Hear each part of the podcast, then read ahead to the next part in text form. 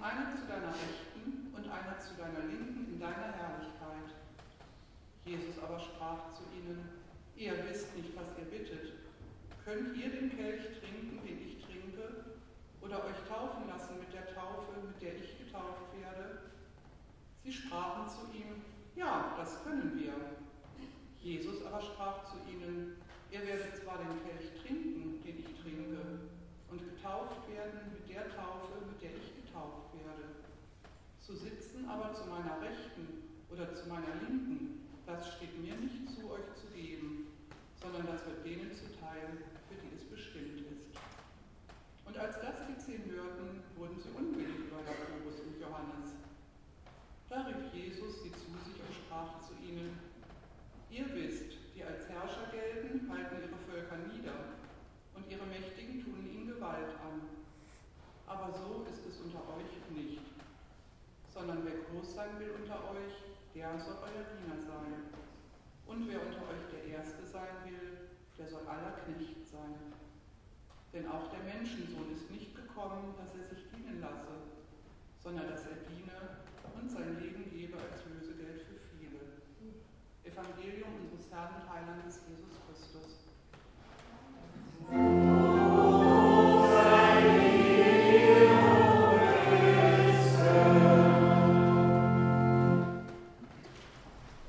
Schwestern und Brüder, manche Wegstrecken, die wir zuweilen zu gehen haben, fühlen sich manchmal an wie eine Wüstenwanderung. Trocken, voller Sand, aber auch unendliche Weite. Orientierungslos und voller Gefahren. Von Jesus wird zu Beginn seines öffentlichen Auftretens berichtet, dass er 40 Tage in der Wüste war und dort den Versuchungen widerstand. Die Wüste ist auch ein Ort der Versuchung. Da ist zuerst die Versuchung zu klagen, so wie es heute uns berichtet wird im vierten Buch Mose, was der heutige Predigtext ist. Das Volk Israel ist auf dem Weg aus Ägypten und jetzt inmitten der Wüste. Gerade noch war nach langer Zeit das Ziel, nämlich das gelobte Land zu erreichen, zum Greifen nahe. Nur noch diese letzte Wegstrecke, die Wegstrecke durch das Land der Edomiter, am Toten Meer vorbei, stellt euch die Landkarte vor, dann wäre der Jordan, nämlich die Grenze zum ersehnten Land, endlich erreicht gewesen. Doch dann verweigert der König von Edom den Durchzug durch sein Land, ohne jeden Grund.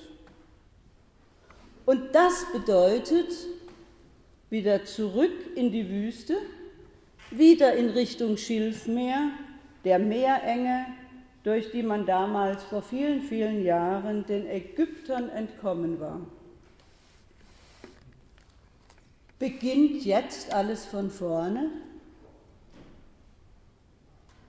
Da kann man ja die aufkommende Stimmung von absolutem Frust und Ende im Volk ganz gut verstehen.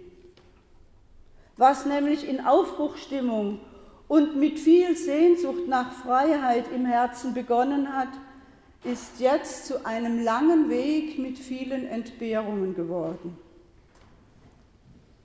In den Herzen der Israeliten ist die Sehnsucht und die Kraft nach Freiheit so etwas wie vertrocknet. So scheint es. Und das genau ist der Boden für die anklagende Versuchung. Sie rufen, schreien, warum nur hast du Mose und vor allem du Gott? Warum hast du uns denn herausgeführt aus Ägypten? Jetzt leiden wir unter den Entbehrungen in der Wüste. Wäre es doch nicht besser gewesen, in Ägypten zu bleiben bei diesen Fleischtöpfen? Und vielleicht war die Fremdbestimmung gar nicht so schlimm. Die Wüste ist ein Ort der Versuchung, weil die eigene Unzufriedenheit zu viel Raum bekommt und plötzlich dominiert. Das Klagen steigert sich zum Murren und wird natürlich zum Aufstand. Und an allem ist wer schuld? Immer die anderen. In dem Fall Mose, in dem Fall Gott.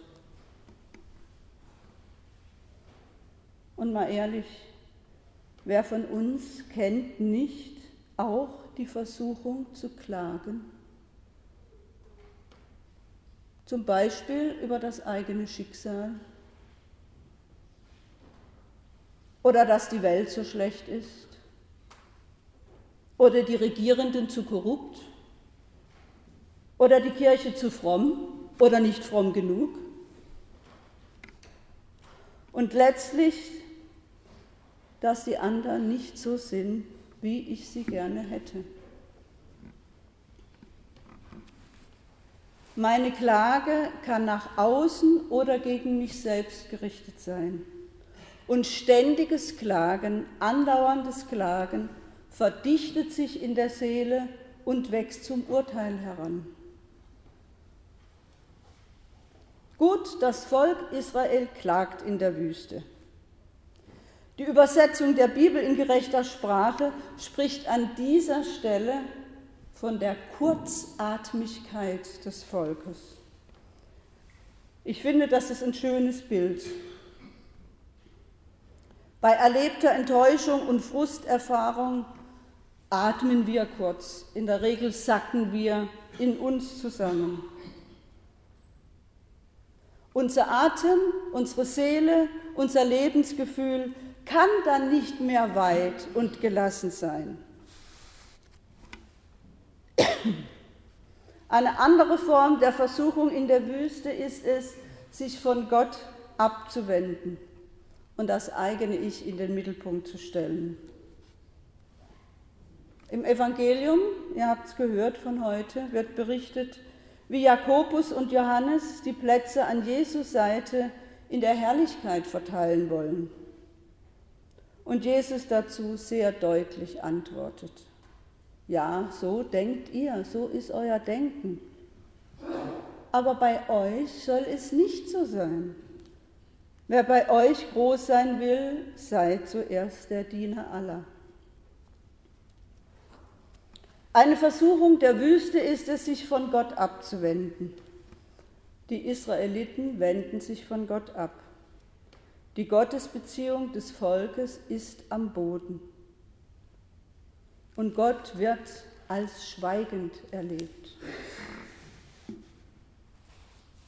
Es gibt auch keine Hoffnung auf rasche Besserung dieser Situation. Im Gegenteil, es kommt noch schlimmer.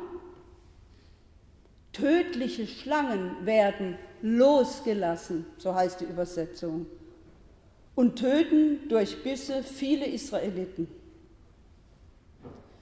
Die Schlangen waren natürlich schon immer in der Wüste, aber jetzt werden sie zur Lebensgefahr. Wir hören im vierten Buch Mose nichts über die Beweggründe oder Absichten, die Gott hier vielleicht verfolgt hätte. Warum jetzt diese Schlangen? Was soll das? Doch die Schlangenbisse müssen so eine Art, ich sag mal so eine Art Schockerfahrung für das murrende und umherirrende Volk gewesen sein. Und dieser Schock, diese Erfahrung führt dazu, dass eine Veränderung eintritt. Eine Veränderung, die sich aus der Erkenntnis speist, hier ist die Grenze, eine absolute Grenze. Hier geht der Weg des Lebens nicht weiter. Da ist die Einsicht vielleicht erst bei Einzelnen, dann immer mehr, dann das ganze Volk. Da ist die Einsicht, wenn sich unsere Haltung des Murrens und der Abkehr von Gott jetzt nicht verändert, dann ist das der sichere Tod.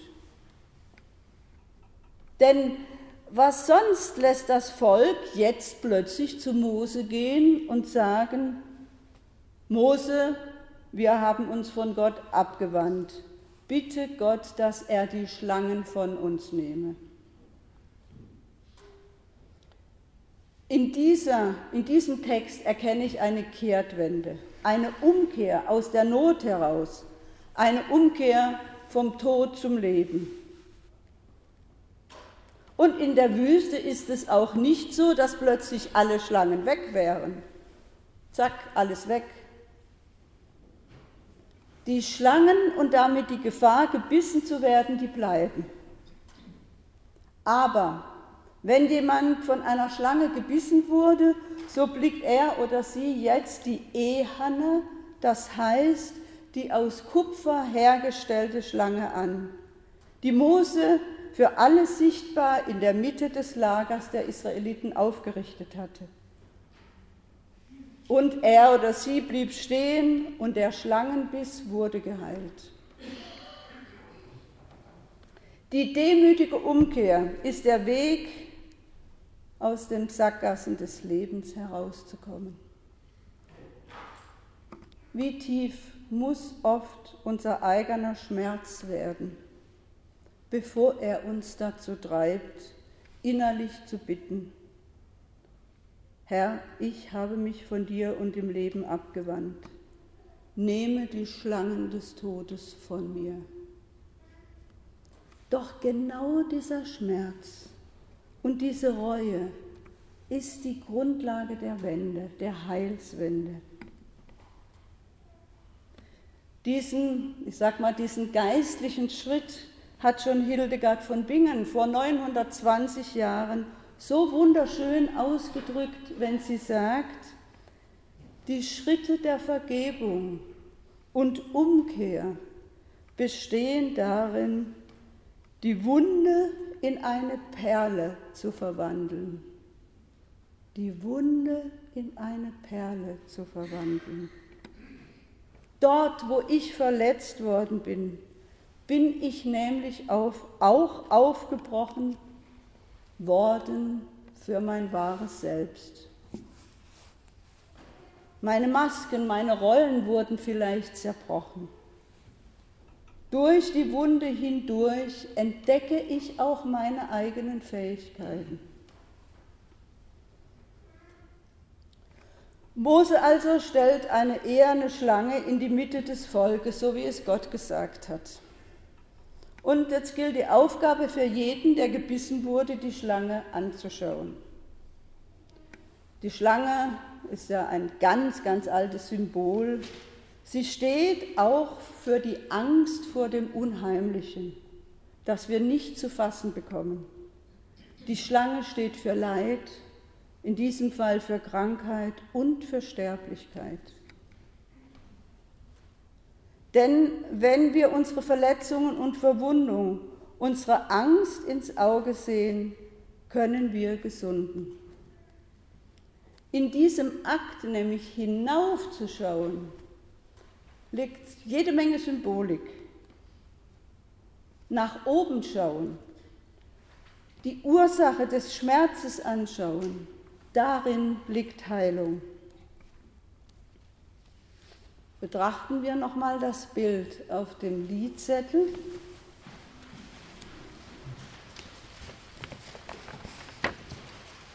Das Bild habe ich gefunden.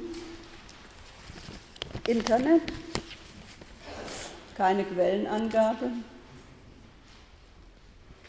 Ich meine aber, dieses Bild, diese Symbolik von der hoch aufgerichteten Schlange könnte durchaus was mit uns zu tun haben.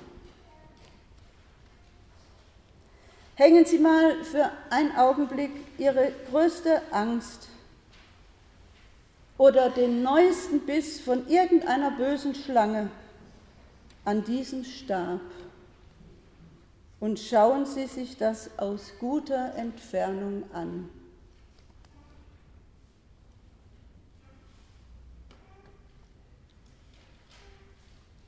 Da hängt sie, meine Angst.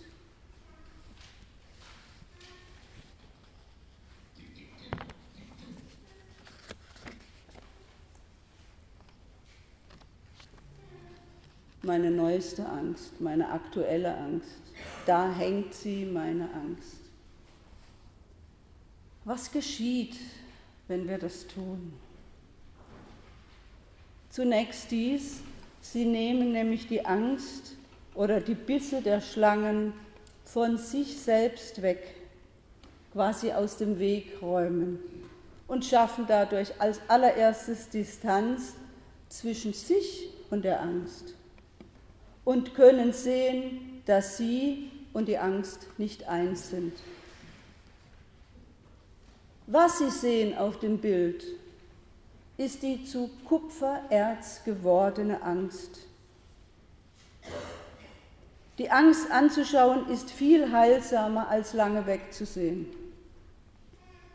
Meine eigene Wunde ist gleichzeitig meine Perle, weil ich Gott zutraue, dass er meine Angst vor dem Unheimlichen, die wir doch alle haben, letztlich meine Angst vor dem Tod verwandeln wird. Und das Hinsehen, das Hinaufsehen geht auch nicht in einer, nur in einer Körperhaltung, die öffnet, die bittet, die vielleicht sogar fleht.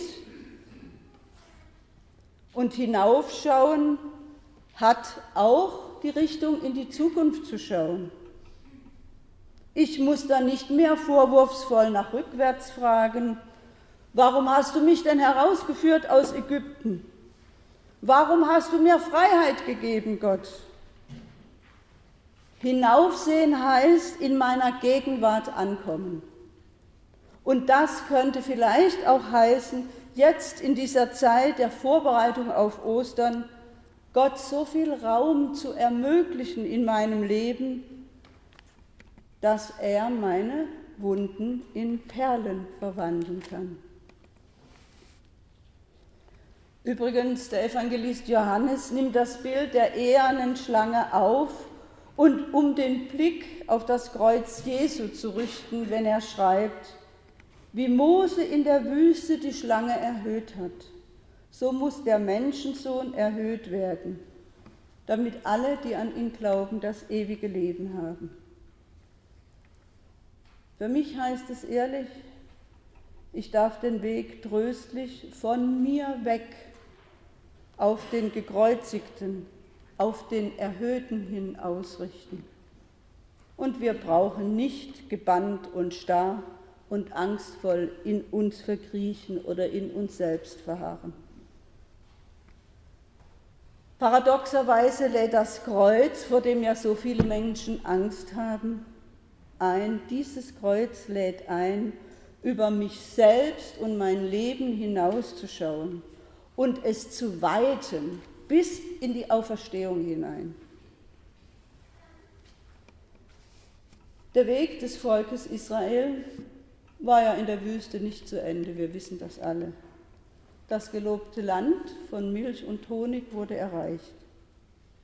Letztlich war es nämlich die Erfahrung, Gott geht mit, mit der Geschichte Israels. Er ist gegenwärtig. Er ist Ich bin da. So geht auch Gott unseren Weg mit, natürlich. Deswegen dürfen wir, jeder, jeden, Sie und ich, wir dürfen unseren ganz eigenen Weg gehen.